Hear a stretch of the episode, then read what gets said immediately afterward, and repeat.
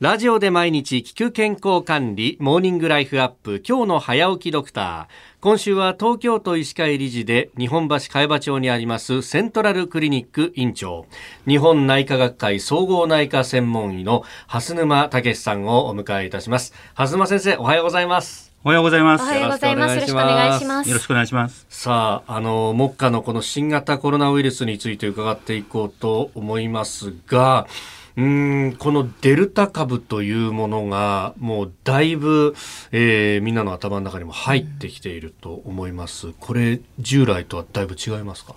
これはですね、はい、今までの新型コロナウイルスとはもう別物と考えてもいいぐらい。別物、えー、それぐらいいろいろいろいろ大変なウイルスでございます。どこが別物ですか、えー、非常にまずは感染力が強いんですね基本再生産数っていう言葉がありまして、はい、これは一人の感染者がその感染症を有する期間に何人に移すかっていう平均値なんですけど、はい、最初の元祖コロナは大体1.4から3.5人だったんですけど、はい、デルタ株は5から9人と増加していると言われています。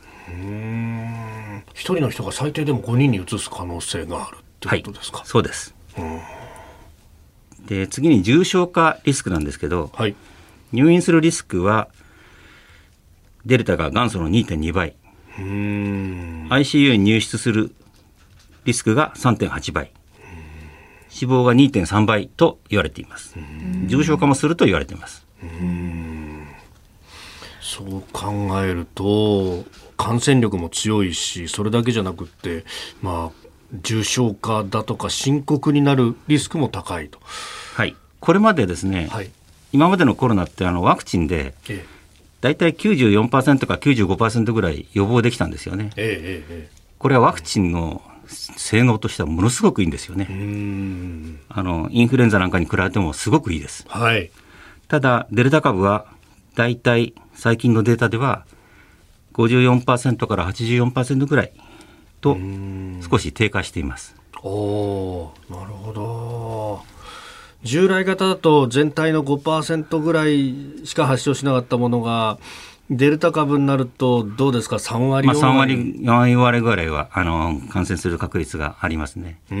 2回打っていたとしても。そうです。うん。すごい感染力の強さなんですねそれは。はい。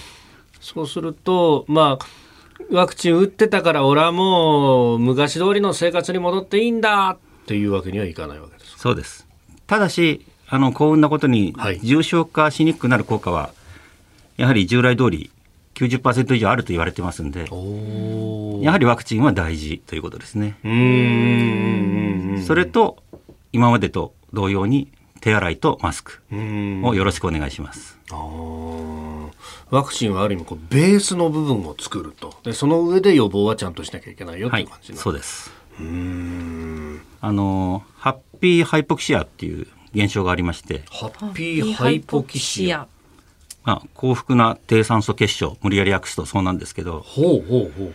突然悪くなる人時々いますよね、うん。はい、在宅と経過観察でも、ええ、ある程度の割合のこの新型コロナウイルス感染症の中では、うん低酸素血症が進行しても息が苦しくなりにくい。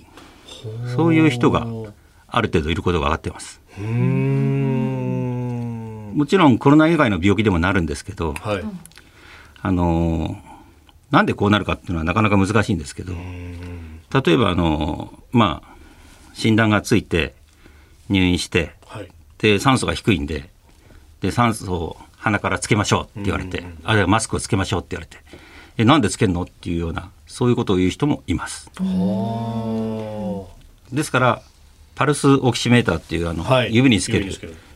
あれをもっと普及させてですねあの経過観察中の人は必ずそれを定期的に測定するということに今なってると思います。えー、セントラルクリニック院長、えー、総合内科専門医蓮沼武さんにお話を伺っております。先生明日もよろしくお願いします。よろしくお願いします。お願いします